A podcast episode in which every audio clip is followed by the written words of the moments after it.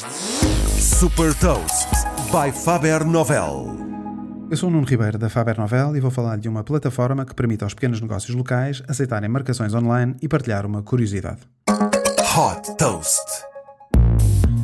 Coordenar as agendas dos colaboradores, enviar lembretes aos clientes e gerir o tempo ao telefone para garantir a compatibilidade de horários são algumas das dificuldades de quem gera um negócio onde tem de gerir marcações como, por exemplo, cabeleireiros e clínicas. A Buck foi fundada por quatro portugueses com o objetivo de transformar esta experiência. Esta startup portuguesa criou uma agenda de marcações online para negócios locais que é gerida em tempo real. A solução é simples. Através da plataforma Buck, as empresas podem criar a sua própria página online de marcações personalizada com o seu logotipo e imagem. Neste processo é definido um link de acesso à página de marcações que pode ser partilhado com os clientes ou também nos mídias sociais. Uma solução que é interessante, sobretudo para negócios que não têm site. Este serviço de agendamento permite também a integração no site dos comerciantes e disponibilizar a opção de pré-pagamento através de MBWay no momento da marcação. A Buck inclui também uma ferramenta de marketing digital que permite comunicar através de e-mail e SMS.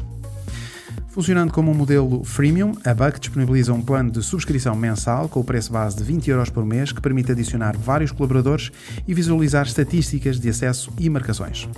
Neste momento, a Buck tem uma base de 2 mil clientes, incluindo barbeiros, cabeleireiros, consultórios, óticas e stands de automóveis.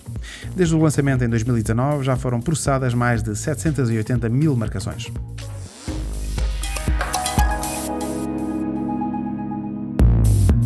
Deixo-lhe também uma curiosidade.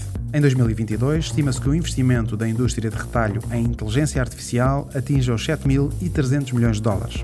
Saiba mais sobre inovação e nova economia em supertoast.pt.